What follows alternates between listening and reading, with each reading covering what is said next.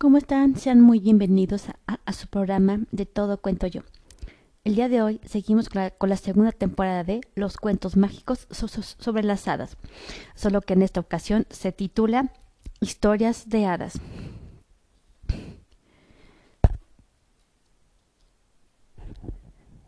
Rosanela, inconstante, voluble y infiel Todas estas son palabras que describen a alguien que no puede mantenerse fiel a un solo amor, alguien que siempre encuentra a alguien nuevo de quien enamorarse. Pero, ¿qué sucede cuando un príncipe irremediablemente voluble conoce a una princesa a la que nadie puede resistir? Todos saben que, aunque las hadas viven cientos de años, algunas veces mueren, en especial porque pasan un día de cada semana convertidas en algún animal y entonces, claro está, están expuestas a sufrir accidentes. Fue así que un día la muerte se llevó a la reina de, las hadas y fue necesario elegir a una nueva soberana. Después de mucho discutirlo, parecía que la, elección estaba entre, entre dos hadas, una llamada Surcantina y la otra llamada Paridamia y sus razones eran tan similares que era imposible elegir a una sobre la otra. Al final, la corte de las hadas decidió que aquella, que aquella de las dos que, mostrara al mundo la, la, mayor de las maravillas sería la reina. Sin embargo, tenía que ser un tipo especial de, de maravilla. Ah, no se trataba de mover montañas, ni ninguno de esos tipos de trucos tan comunes que hacen las hadas. Por tanto, Surcantina decidió que ella crearía un príncipe al, que nada pudiera ser fiel y, constante a un solo amor. Mientras tanto, Paridamia decidió mostrar a los, asombrados mortales una princesa tan encantadora que nadie pudiera verla sin enamorarse perdidamente de ella. Tenían permitido tomarse su tiempo, Mientras tanto, las cuatro hadas más, viejas se encargarían de, atender los, asuntos del reino. Ahora bien, Paridamia era amiga desde hace mucho tiempo del rey Bardomón, que era el monarca más, noble y cuya corte era el, era el modelo a seguir para todas, para todas las demás. Su reina Balanice también era una mujer encantadora. De hecho, sería muy difícil encontrar a una pareja tan, bien avenida como ellos. Los reyes tenían una hijita a la que habían llamado Rosanela, porque, porque tenía un lunar rosado en la, garganta. La noche siguiente a la, reunión de las hadas, la reina Balanice despertó con un grito y cuando sus damas de, honor fueron a ver qué le ocurría, descubrieron que, que había tenido un, un terrible sueño. Soñé, dijo, que mi hijita se había convertido en un ramo de rosas y que mientras la tenía en brazos de pronto bajaba un pájaro del cielo y me la arrebataba. Manden a alguien a ver que la princesa esté bien, ordenó la reina. Y así lo hicieron, pero solo encontraron una cuna vacía. Buscaron por todas partes, pero no eh, encontraron ni rastro de, la niña.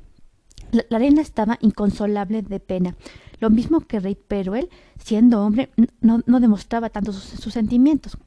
Entonces el rey le sugirió a Balanicia que pasaran algunos días en su palacio en el campo, y ella aceptó porque en su pena ya no disfrutaba de los placeres de la ciudad. Una tarde de verano, mientras estaban sentados juntos en un césped con de estrella del que salían dos espléndidas avenidas bordeadas de árboles, la reina vio que, por cada una de ellas venía una encantadora niña campesina, llevando una canasta con gran cuidado. Conforme cada niña iba llegando hasta la reina, dejaban la canasta a sus pies y le decían Querida reina, espero que, que con esto disminuya en algo su tristeza. La, reina abrió rápidamente las canastas y encontró en cada una de ellas una encantadora bebita, como la de la misma edad de la princesa, por la que penaba tanto. Al principio, ver a las bebitas hizo que la reina se sintiera peor, pero las nenas eran tan, eh, encantadoras que comenzó a, quererlas y, y, y, y cuidando de ellas. Olvidó un poco su tristeza, le proporcionó doncellas, cunitas y damas de honor y, y envió a buscar por todas partes columpios, muñecas y trompos. Lo curioso era que cada bebita tenía en la garganta una diminuta mancha rosada. La reina encontró tan difícil decidir el nombre más apropiado para cada una que, mientras los elegía, asignó a cada bebé un color especial, rosado para una, morado para otra, y así sucesivamente, de modo que cuando estaban juntas parecían una pradera en flor. Conforme iban creciendo, se hizo evidente que aunque todas eran muy inteligentes, eran muy distintas en carácter, tanto así que poco a poco dejaron de, llamarlas rubí o violeta, o, o cualquiera que fuera su color, y la reina solo preguntaba ¿Dónde está mi niña dulce? o ¿Dónde está mi niña amable? o ¿Dónde, dónde está mi niña feliz? Por supuesto que tantos encantos tenían enamorados por montones, no solo en, la propia corte, sino príncipes que, venían de muy lejos, atraídos por los rumores que, que, llegaban hasta sus tierras, pero aquellas adorables muchachas, las primeras damas de honor, eran tan sensatas como hermosas y no, y no favorecían a ningún pretendiente. Pero volvamos ahora con su surcantina. Ella había elegido al hijo de un rey que era primo de Bardomón, para que fuera su príncipe inconstante. Antes que, nada, en su bautizo, le había dado al príncipe todas las gracias de, cuerpo y mente que un príncipe pudiera necesitar, pero ahora había redoblado sus esfuerzos y no escatimaba en nada para añadir todo tipo de encanto y fascinación inimaginables. Así que, sin importar si él estaba molesto o contento, muy bien ataviado o vestido con sencillez, serio o frívolo, siempre era perfectamente irresistible. La verdad era que se trataba de un joven encantador, ya que el hada le había dado el mejor corazón del mundo, además de la mejor cabeza, y, no había dejado nada que desear, excepto fidelidad.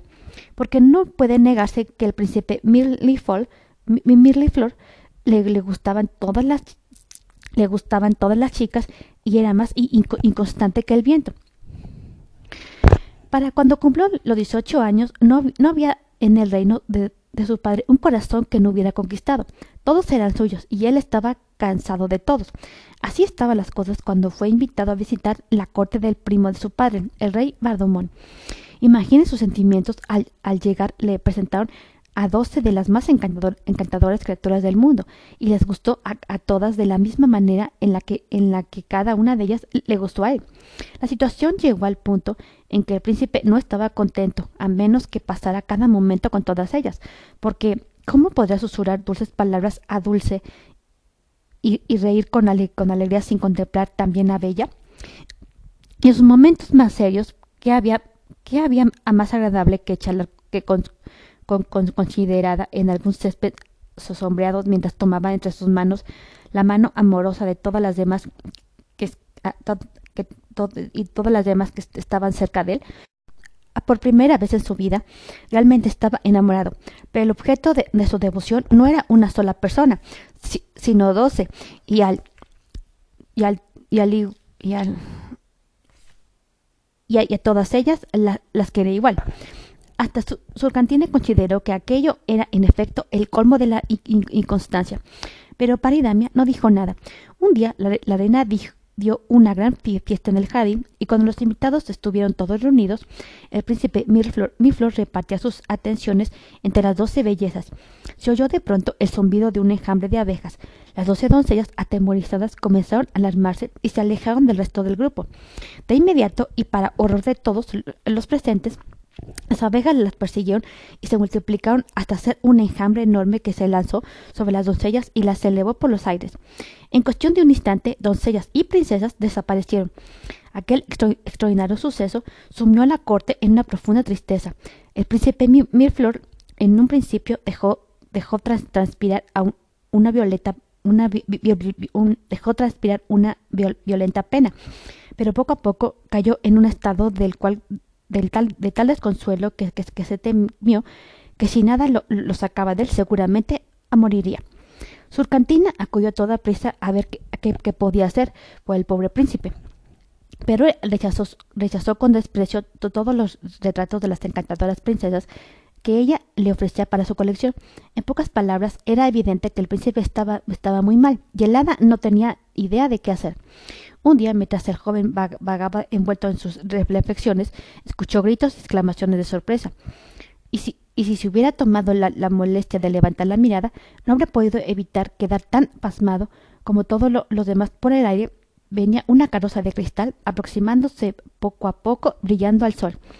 Seis encantadoras doncellas con brillantes alas tiradas de la, tiraban de la carroza con unas cintas rosadas, mientras que otras de igual belleza sonreían largas sostenían largas guirnaldas cruzadas de rosas sobre ella. Formando un toldo en la carroza venía el hada Paridamia, y a su lado una princesa cuya belleza positivamente deslumbraba a quien la, veía. Al pie de la gran escalera descendieron y se, dirigieron a las habitaciones de la reina. Los, cortesanos corrieron ver, a ver a esta maravilla y se reunió una gran multitud hasta que se hizo muy difícil avanzar y por todas partes se escuchaban exclamaciones de asombro ante la belleza de aquella extraña princesa. Gran reina, dijo Paridamia, déjame devolverte a tu hija Rosanela, a quien tomé alguna vez de su cuna. La reina estaba encantada, pero después de, pasados los primeros momentos de alegría, la reina le preguntó a Paridamia, pero ¿y mis doce doncellas y mis dos y mis doce adoradas doncellas? Las he perdido para siempre, nunca volveré a verlas, muy pronto dejarás de extrañarlas, respondió Paridamia, en un tono que claramente significaba que, no quería más preguntas. Luego subió a toda prisa a su, carroza y desapareció. La noticia de la llegada de aquella hermosa prima llegó, llegó pronto al príncipe, pero él no tenía ánimos para ir a verla. Sin embargo, llegó el momento en que él, en, que él, él fue imposible no ir a presentarse a presentarle sus respetos y no bien. Había pasado cinco minutos en su, presencia cuando ya le parecía que la chica combinaba en su encantadora persona todos los dones y gracias que tanto le habían atraído de las doce damas cuya pérdida tanto le había dolido. Y después de todo, realmente es más satisfactorio estar enamorado de una sola persona a la vez. Y así sucedió que, antes de darse cuenta de lo que ocurría, estaba pidiéndole a su adorable prima que se casara con él. En el momento en que aquellas palabras dejaron sus, labios, Paridamia apareció con una sonrisa de triunfo en la carroza de la reina de las hadas, ya que para entonces todos sabían de su gran éxito y habían declarado que el reino era suyo. Habían tenido que contar cómo se había robado a, Rosanela y había dividido su persona en doce partes para que cada una de ellas encantara al príncipe Mirflor y para que, una vez reunidas en una sola persona, curaran sus curaran su, inconstancia y, veleidad de, de, una vez por todas. Y, como una prueba más de la, de la, fascinación que causaba Rosanela, pudo decirles que incluso la derrotada surcantina le envió un regalo de bodas y asistió a la ceremonia que se celebró tan pronto como los invitados pudieron llegar. El príncipe Miflor fue fiel a su adorada Rosanela durante el resto de su vida. ¿Y, y, y quién en su lugar no hubiera hecho lo mismo? En cuanto a Rosanela, lo amó lo, mismo, lo mismo que todas las doce doncellas juntas, y así reinaron en paz y felicidad hasta el final de sus largas vidas. Fin. ¿Te ha gustado mucho el cuento?